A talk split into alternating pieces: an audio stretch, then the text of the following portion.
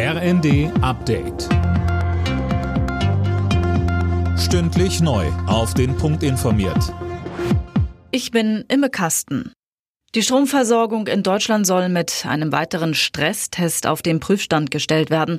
Da soll geprüft werden, ob die Versorgungssicherheit für den Winter gewährleistet ist. Ein ganz besonderes Augenmerk wird dabei auf Bayern gelegt, weil es dort wenige Kohlekraftwerke und Windkraftanlagen gibt. Ein erster Stresstest im Frühjahr war geglückt.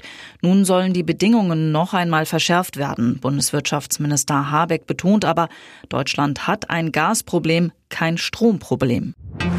Als Reaktion auf den Krieg in der Ukraine fordert Kanzler Scholz eine geschlossenere EU. In einem Gastbeitrag für die FAZ schreibt er von einer geopolitischen Europäischen Union.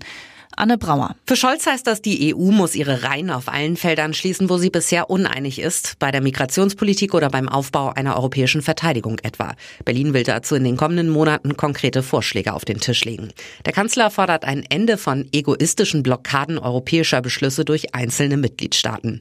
Für ihn ist die EU die gelebte Antithese zu Imperialismus und Autokratie, weshalb sie Machthabern wie Kreml-Chef Putin ein Dorn im Auge sei.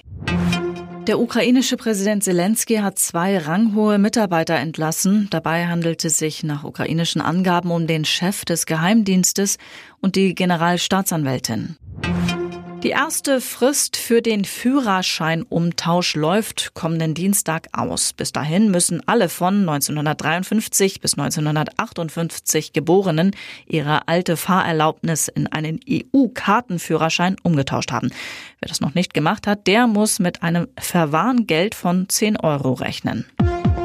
Alle Nachrichten auf rnd.de